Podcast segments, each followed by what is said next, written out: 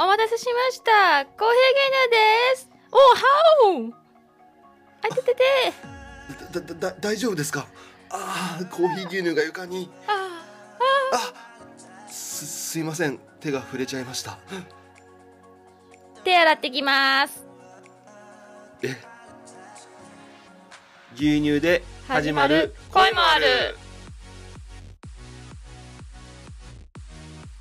ハッシュタグでつぶやこう牛乳でスマイルプロジェクト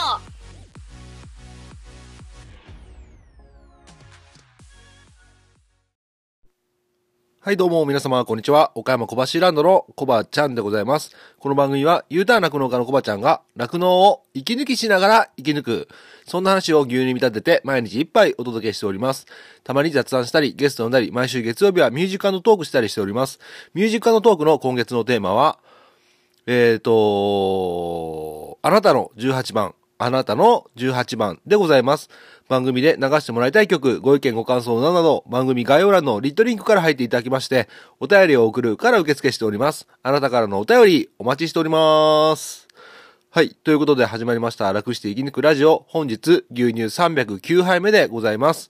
よろしくお願いします。えー309、えー309、えー309、えー、さ3 309カフェ、えー、309カフェ、えー、309カフェでございます。えちょっと今のなしでお願いします。えいい天気ですね。えー今朝は、えーぐっと冷え込みまして、え急に冷え込みましてですね、牛舎の温度計が1度になってましたね。いや、最近の中では極端に寒くなって、えー、子の方にね、あのー服を着せててよかったなっていうね、えーことでございます、えー皆様は体調にお変わりはございませんでしょうか花粉症がひどいみたいですけどね、花粉症に十分 注意はできないかもしれないけど、えー目薬さして薬飲んでね、頑張ってください。じゃあ、えまた来週、違うか。えということで、え今日はですね、あの未来の未来日誌ということで、え個人的にね、え牛乳の価値を高めるプロジェクトをお入活のプロジェクトの一つとして、えーやっておりますが、えー未来ちゃん、ちょうど今日で、え1週間、1週間じゃないな、6日に、3月6日に生まれたので、今日が14だから、えー6日から数えればいいんですかね。1、2、3、4、5、6、7、8、9。9日目ですね。で、12日の日曜日にですね、足が、えー腫れてしまいまして、左前足ですね、が腫れて、ちょっと歩きづらそうにしてね、痛そうにしてったっていうことで、まあ、ツイッターの方とかではね、えーそういったツイートをさせてもらったんですけども、3日間、えー獣医さんに見てもらいました。で、1日目の西川所長の音源をね、えーちょっとね、タイミングが合わなくて、今日の配信になっちゃったんですけども、収録させていただきましたので、それをね、えー今日はゲスト会として流させていただきます。で、2日目、3日目のね、獣医さん来られたんですけども、ちょっとね、タイミングが合わなくて収録できなかったので、え1日目のね、西川所長、久しぶりにね、西川所長に、えー牛の治療をしてもらったんですけども、まあ、未来の、えー、未来の初めての注射というね、えー一杯で お届けしていきたいと思います。まあ、注射打つのは、えーすぐ終わったんですけども、その他に、えー以前先生が岡山の津山の方で講習会を、えーされておりまして、元気な子牛を育てるために守りたい4つのポイントっていうのをね、え1時間ぐらいかけて、え講習会やっておったんですが、その、すごくかいつまんだ、その内容をね、4つのポイントも話してもらってます。え参考にしていただければと思います。えそれではね、早速、あ、流していきましょう。あ、ちょっと待ってください。その前にごめんなさい。お便りが1通届いておりましたので、お便りを紹介させてください。あ、2通届いてますね。2通届いてるんですけども、1通だけね、先に紹介します。えー ごめんなさい。ちょっと笑っちゃったんですけども、おはい。紹介します。小腹ネーム、2代目クスさんからいただきました。30代男性の方、福岡県にお住まいで農家さんということで、今回普通歌をね、いただいております。えっ、と、はい。じゃあ本文紹介します。えーコバマンジャパン監督、コバちゃん監督、こんにちは。あ、ぽいぽいぽいぽいぽいぽいピーじゃないですよ。安心してください。今日は普通のお便りですから。あ、裸の芸人さんじゃないですよ。ちょっと何言ってるかわからないってん？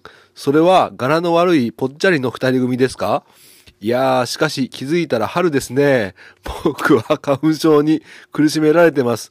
なんて日だあ、つるっぱげじゃ、つるっぱげではないですよ。はい。ジャンガジャンガジャンガジャンガジャンガジャンガジャンガジャンガジャンガジャンガジャンガジャンジャン。あ、ガリガリの二人組ではないですよ。今週もコバちゃんにズームイン。平日の朝番組ではないですよ。えー、い、以上です。あの、あの、あの、あの、クッさん、仕事してますか？こ昨日のミュージックトークといい、えー、普通のお便りを、この間もね、福さん、普通のお便りを送ってくださいって言って、今回は普通ですよって言ってるから、安心して読んでたら、また、またなんか変な感じになっちゃってますね。うん。あの、振りじゃないんですよ、クッさん。あの、振りだと思って、あの、ちょっとこういうのを送ってきてると思うんですけど、次回はね、必ず、あの、僕の番組はね、真面目な番組ですので、お笑いとか一切なしでやっておりますので、えー普通のね、お便りをよろしくお願いいたします。内容については、触れません。はい。じゃあ、えーそんな感じで、あとなんだっけ、賞味、あ、一番美味しかった牛乳は何杯目でしたかって質問に対して、賞味期限の切れた163杯目って言ってるんですけど、な、なはい、えーすいません、切れちゃいましたね。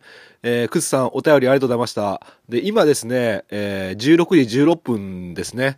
で、で、電話がかかってきて切れちゃって、えー、ナスアグリの長屋さんが来てですね、えー話して上に上がってきて、えーもう一回取り直そうと思ってたら寝落ちしちゃって、えーそれから、えっ、と、畜産協会さん主催のウェブ会議に出席して、えー今の時間になりました。でかだから収録してた時から4時間ぐらい経ってます。はい。すいません。だから、あえーおかしく、えー温度差があります。すいません。ということで、ちょっとつながりが曖昧ですけども、えっ、と、西川所長の、の初めての、えー未来ちゃんの初めての注射ということで、えーお聞きいただければと思います。えーためになる話もありますので、ぜひ最後までお聞きください。えーそれでは、どうぞ。あ、それでは、岡山小橋ランドを楽して生き抜くラジオ、ゲスト会でございます。お楽しみください。どうぞ。はい、すいません。今日ちょっとですね、子牛の未来ちゃんが早速生後、右、左前足が腫れちゃいまして、えー今日の当番が西川所長ということで来ていただきました。西川先生、おはようございます。こんにちは。あこんにちは。はい。ちょっと早速見てもらいたいんですけど、はいすごい元気ははい。元気でよく乳も飲むんですけど、はい足が腫れてカクッと曲がってることに今朝気づきましてはい。一応カメルブルーを吹いてみたんですけど、はいほい。立ってごらん。立って。よいしょ。あ痛いですね。えーっと、この子のへそは何も問題がなかった？そうですねそのへその緒も固まってるので見た目は大丈夫そうだはい。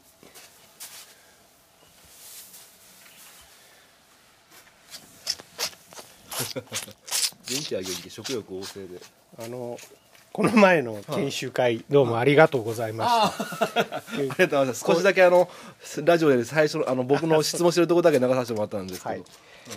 こうやって一生懸命お音入ってるかな、あはい。チュパチュパこう吸ってる、はいはい。指を吸ってるんだけど、ここれは空腹を訴えてますよっていう。ああ 足りないってことですか？足りないっていうか、これもまあ結局人間の作業性の問題で朝晩の2回だけの哺乳になるから、牛はそうじゃなくて、えー親についついて例えば1リッター飲みました、で10分かけて2リッター飲みました、でそれを5回ぐらい繰り返すわけですね1日のうちに。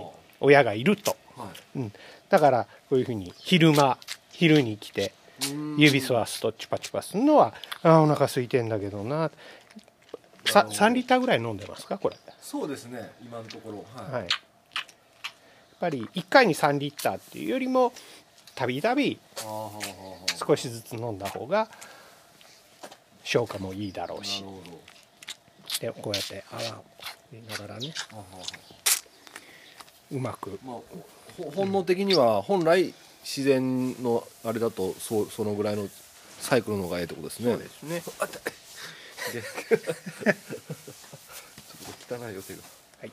じゃあちょっとはい。体温とかはい。測って、あのーさっき聞いたへそは大丈夫かなって今触ってみて、はい。えー、と特に問題はなさそうです、はい。で最大円から、はい。あのー遠位の関節にはい。ばい菌が飛び火してはい。関節が腫れることがありますね。うんだから一番最初。初にちょっとへその確認をしたんですけど最初のへその緒を疑うっていうのははい、あれですね。はい。はいはいさっき言った農家さんではい。あのー研修をごめんなさい。ちょっと今こう急所やられました今。そこそこは乳首じゃないんですけど あごめんなさい昼間から、はいはい、リアルな現場のネタ。で、はい。あの牛見てたらはい。「先生この牛、はい。分娩引っ張らずに産ましたんですよ。子牛ものすごい元気なんです」っていう。ああのはいはいはいはい。こ答え答えじゃないけど、はええ言葉もらってすごい嬉しかった。ああそれはなるほどです。わかります。親はね、うん。産前乳房炎でとあの見見ないとダメな様子だったんだけど、それも元気になってましたよ、確かになんか昔であればあるほどもう引っ張るのが常識みたいなそうですよね。うちの親も本当にそうで、うん、あそういう言葉を現場の言葉を聞くと、はい。僕もただ言うだけですけど、うん。あ本当にそうなんだっていうのをあー。であの身をもって分かったり。こ答え合わせができるそうなんです。うん。獣医としてお産に行ったら、はい。どうしてもその時に引っ張り引っ張ってしまうんですね。おー。だから獣医さんがやってることは間違いなんだよっつって 講習会でも言うたんですけど、はいはい。確かに。よしよし。いや昨日の晩まで大丈夫だったんですけどいきなりこんなに腫れちゃって。痛い。痛いんだ起動するような場所がなそんなとねおがくずなんだけどあおがくずじゃない。もみ殻なんだけど、はい。こういうあの細かくて先の尖ったものっていうのがあまりへそのために良くなくて実はおおがくずみたいなもの、はい。あるいは稲わらみたいなものの方がいいんですけど、あーそうなんですね。これはもうふんだんに手に入るんですかね、そうですね。もみ殻は。はいまあ、今のところこれ石灰も入ってます？あ石灰はまで下にはあるんだけどあ下に敷いてはいるんですけどこれに混ぜた方がいいですかね。よしよし。ちょっと一回写真撮らさせてもらっていいですか？これやったはい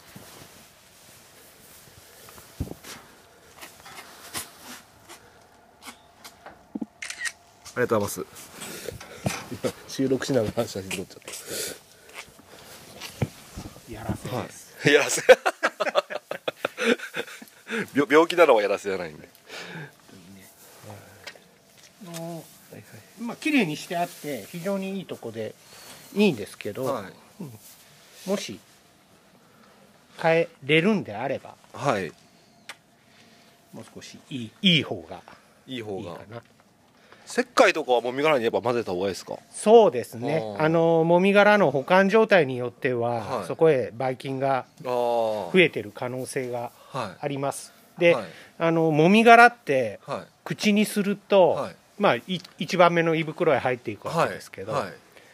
もみ殻は消化されませんから、はい後々まで胃袋の中で悪いことをします。ああそうなんですか。結構遊びで加えたりはい。しますね、だから食べてもいいものをあの適量としても使った方がい。いので、そんなんでなるほど。後々こうルーメンの発達にはい。障害が出るかもしれうんないね、えっ、とこの子はじゃあ具体的になってしまった子はどんな感じの処置をされるんですか？えっとねはい。とりあえず傷とかはと細かい傷がはい。ひょっとしたらあるのかもしれないですが、と今のところ毛でかぶっちゃっててわからないので、はい。とりあえずは抗生物質と、はい。えー消炎剤を使って痛みを取る、はい。中の炎症を抑えるっていうことをはい。やってみます。わ。かりました。はい、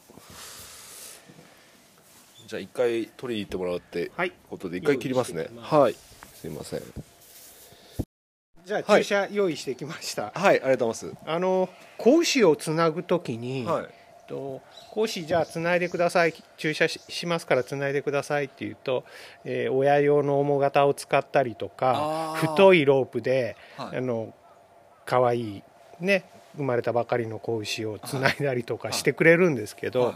とそれよく外れるんですよね。はい。子牛に親用のを使うと。はで僕は、えー、と子牛用の補定用ロープをはい。持って歩いてます、あこれ非常に重宝してます。すごい細いですけど何ロープって言うんですかこれ？これは東ロープに対抗して、えー西川ロープにしましょうか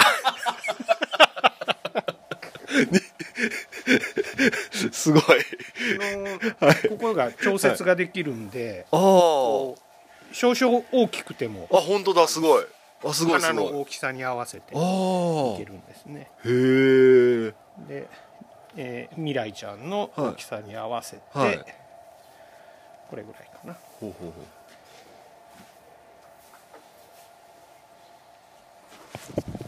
写真だけ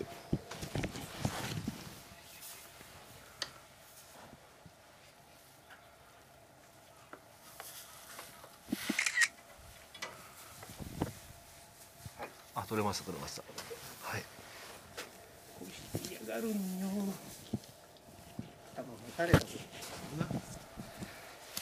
はいはい。あすごい。あなるほど。簡単に。これあと。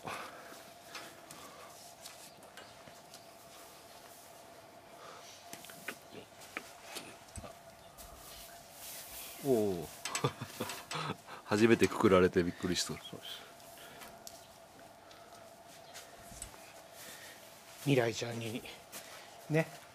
初めて手をか けたのが、えー僕でごめんなさい。いえ。一本血管入れて。はい、はい。お願いします。はい頑張れよ。今注射を消炎剤と抗生剤が入ってるやつですね、首首を消毒して首に打ってもらいます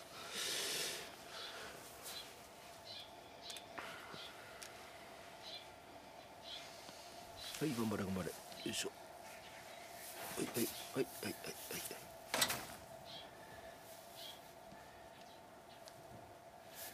結構長い針っすねはい、はい、落ち着いて、はい、頑張れ。よいしょ。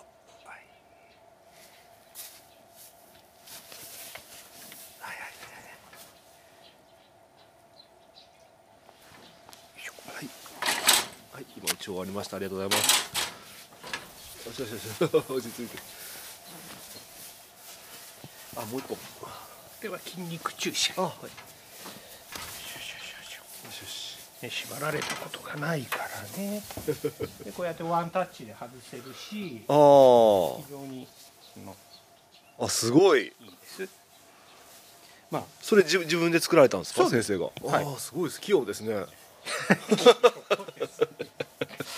じゃあ、東ロープとコラボして売りますか。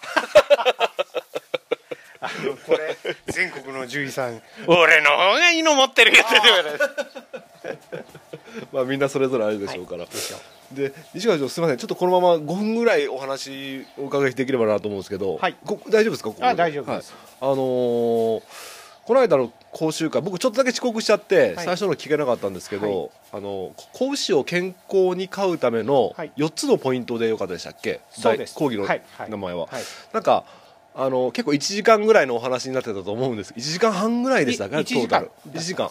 で最初にあの組合長とか来賓の挨拶が非常に長かったもんで僕の時間が削れちゃったんです。あ。あそうですじゃあ僕入った頃結構始まったばっかだったんですね。そうですね。ああそっかそっかじゃあその内容をですね本当は僕勝手に収録させてもらってて 申し訳なかったんですけどすごいやっぱりねあのー声が遠く聞こえちゃってあれを1時間流さす西川先生許可で流させてもらおうかなと思ったんですけどちょっと聞いてる方がしんどいかなと思ったんで、もしよかったら今音質がいい状態で、はい。かいつまんで4つのポイントどんなポイントっていうことだけ聞聞かせてもらえればなと思うんですけど、はい。はい。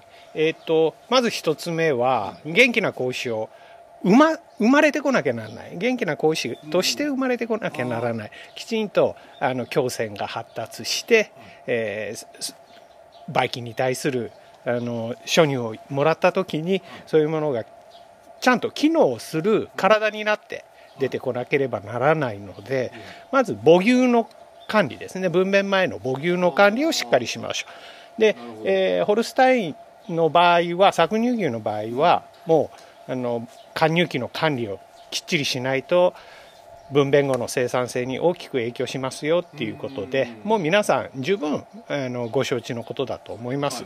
で、えー繁殖和牛の方についてもうん増し飼いっていう言葉で表現されてますけど、えっと胎児が大きくなる部分と乳腺が発達する部分からいいミルクが出るための栄養分をそこの時点できっちり整えてあげましょうということで母乳の母牛の管理。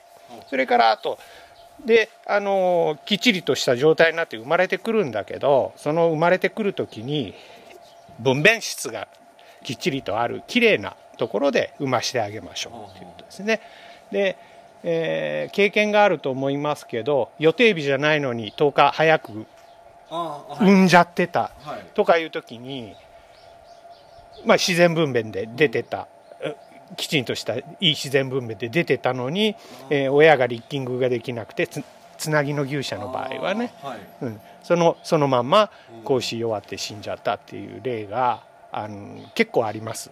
だからそういうことを防止するためあるいは、えーお産の時の突発的な事故ですね、えー何かしら子宮がねじれてる胎児が、えー失意であって当たり前のお産ができないっていった時に分娩室できっちりとケアができればあの治せるでその後も入熱とか、えーの問題にも対応ができると。いうことで分娩室の勧め。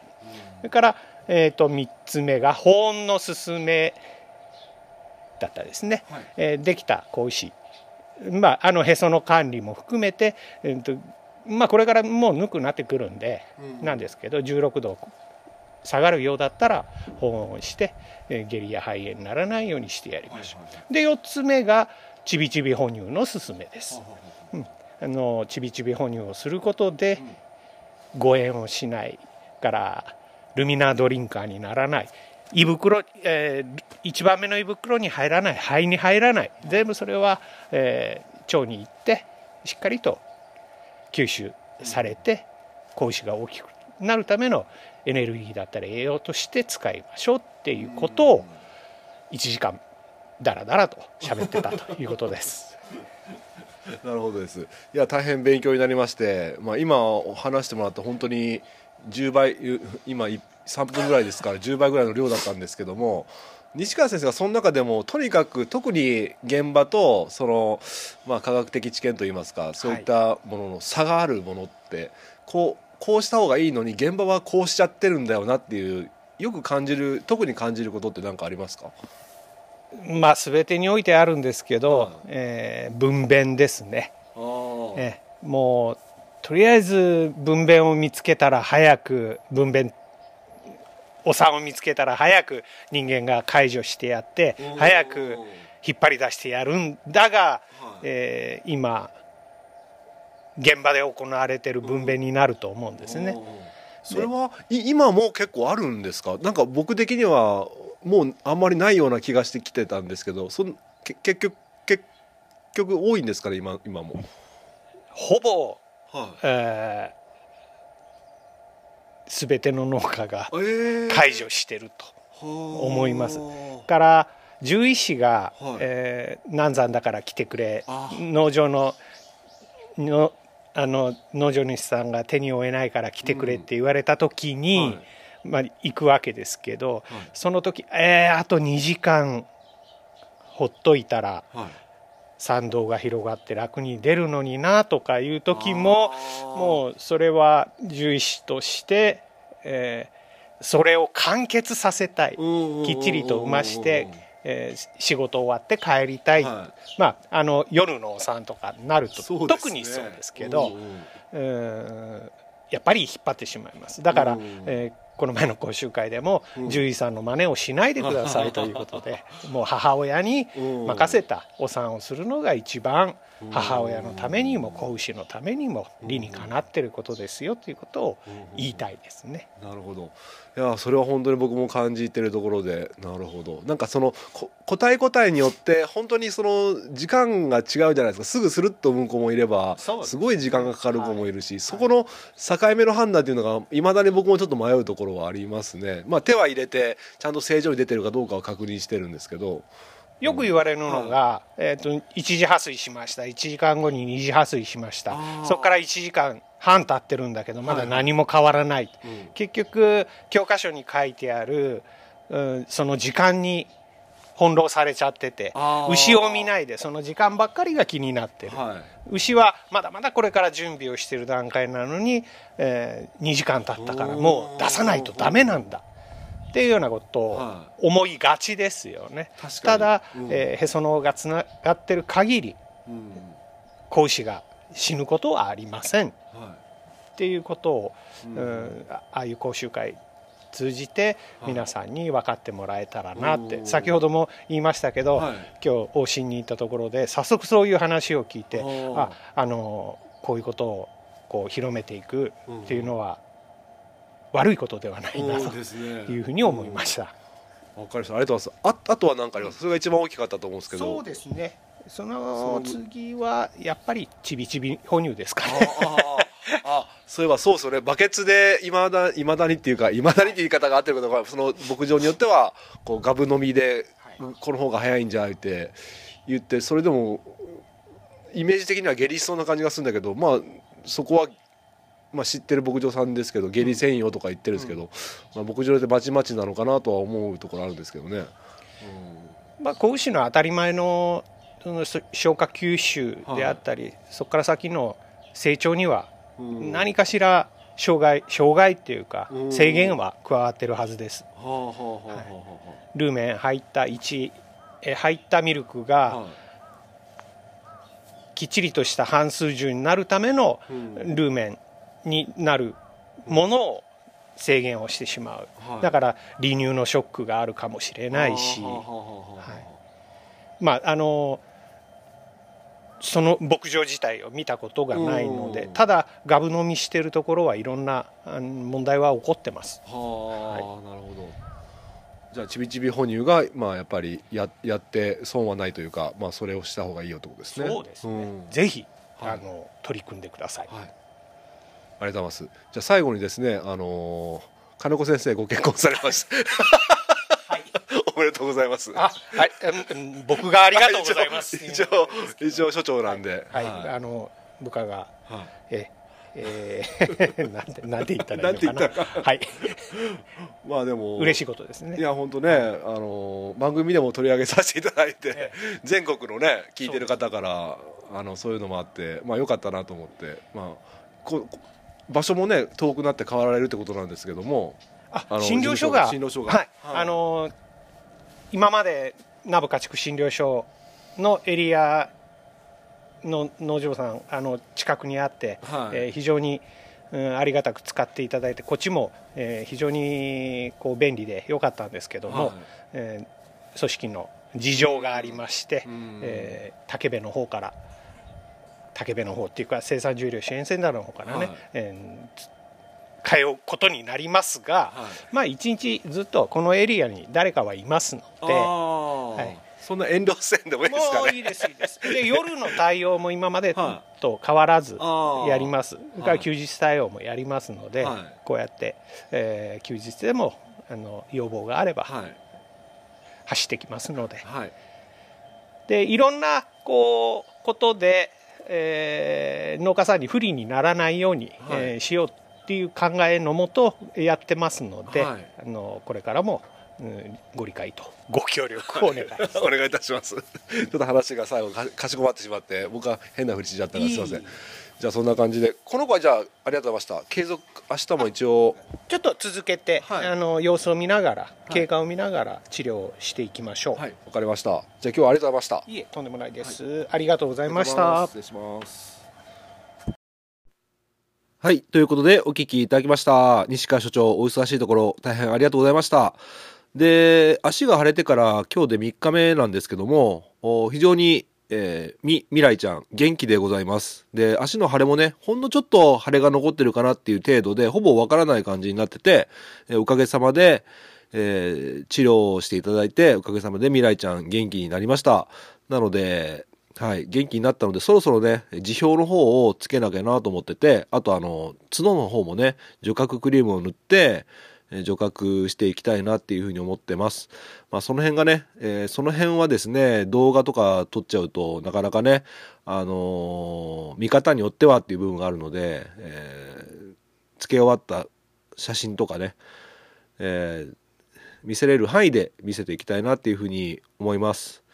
はい。ということで、えっ、と、未来ちゃんの、未来の未来日誌、できる範囲でね、えー定期的に、あの、主にツイッターの方でね、えー写真とか動画でね、見せていこうと思ってて、この楽していくのくラジオでも話していこうと思ってて、えー一頭のね、えーおじ一頭の牛の生まれてから乳を絞るまでのねドキュメンタリーっていうのをね、えー見せていくことによって、えー皆さんがどう感じていただいて酪農の価値牛乳の価値に、えーつながっていけばいいかなというふうに思ってます。でちょっと全然話変わるんですけども、あのーさっきまでのウェブ会議なんですけど、まあ、畜産 DX 推進事業っていうことに関してなんですけど、まあ、僕ともう一牧場あってお話あとオリオンさんとかね踏まえて、まあ、省力化とかねあの家族経営におけるつなぎがい牛舎における省力化とか今後のね経営どうしていこうかっていうことをまあ畜産協会さんですとかあの金子先生も出てたんですけども獣医師さんとかえーあとたくさんのね関係者の方にごめんなさいちょっと名前 えーたくさんの関係者の方にね、えー参加していただいてこの2牧場僕ともう1牧場のことに関していろいろアドバイスいただきました。で、まあ、その中で言われたのがあまあ僕の牧場の話なんですけども、まあ、非常に僕はワンマンプレイになってて過重労働になっていると、まあ、1日13時間ぐらい働いてて このままじゃダメだよねっていう話で、うん、僕はねもうちょっと若ければ全然大したことないんですけどまあそうなんです。なのでやっぱり酪農あってのこのラジオ配信なので、えーねだからそういった部分でこのポッドキャストの「楽して生き抜くラジオ」のこともね知ってる方もたくさんいらっしゃいまして、えー労働時間がそんなにあった中で、えーポッドキャストを毎日配信してるっていうのはちょっとどうなのとは言われなかったけどその辺もね心配していただいてて、うん、確かになっていう部分もあったんですけどあのやっぱりこの僕の番組っていうのは毎日続けて毎日聞いていただいてる方がいて初めてドキュメンタリーとして成立してると思っててこれがね3日に1回とか1週間に1回だとまた全然違ったね番組になっちゃうと思ってるんですね。えーただやっぱりあのご心配してくださってる方もたくさんいらっしゃいまして、えーなので、まあ、無理のない範囲でね、まあ、収録自体がねあの短い10分とかのね配信もね増やしてやっぱなるべく休める時間もね、えー増やしていかないと応援してくださってる方を逆に心配させちゃう現象になっちゃうなっていうのをね、えー今日いろいろご心配の声を聞いたりしてね感じた部分でございます。えー本当にねあの僕の牧場にね、えー本当にラジオではね伝えきれないたくさんのね応援してくださる関わってくださる方がいらっしゃって本当に、えー感謝いたします。この場をお借りして御礼申し上げます。ありがとうございます。ということでまあいろいろね考えるところありますがまあ現実は、え厳しいと。時間は止まってくれないということでもう16時、えー23分でございますねはい。なので、えーこれからね、牛舎の方入って、またね、いつもの作業をやっていきたいと思います。所さんがね、2頭ぐらいね、産みそうなので、いやー、どうかなと思って、変な時間に産まないでくれよと思いながらね、一番困るのがね、搾乳中に生まれるのがね、一番困るんですよね。本当にあれは困る。テンパっちゃうんですけどね。まあ、そうならないことを願って、牛舎の方入っていきたいと思います。では、最後まで聞いていただいてありがとうございました。今日の一杯、お味の方はいかがでしたか？お口に合いましたら、また飲みに来てください。この番組は、牛と人との心をつなぐ、岡山小橋ランドの提供でお届けしました。それではまた明日。バイバイ。ミルコさんって、なんでそういえばミルコって言うんですか？はい格闘技家のミルコ・クロポップ